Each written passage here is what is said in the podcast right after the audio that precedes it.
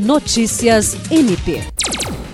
O Ministério Público do Estado do Acre, por meio da Promotoria Especializada de Defesa de Direitos Humanos, se reuniu com diversas instituições públicas para discutir a questão de reintegração de posse no Acre. O encontro foi conduzido pela promotora de justiça Patrícia Paula e contou com a participação de representantes da Defensoria Pública, Polícia Militar, Instituto Nacional de Colonização e Reforma Agrária, INCRA, e do Núcleo de Apoio Técnico do MPAC, o NAT.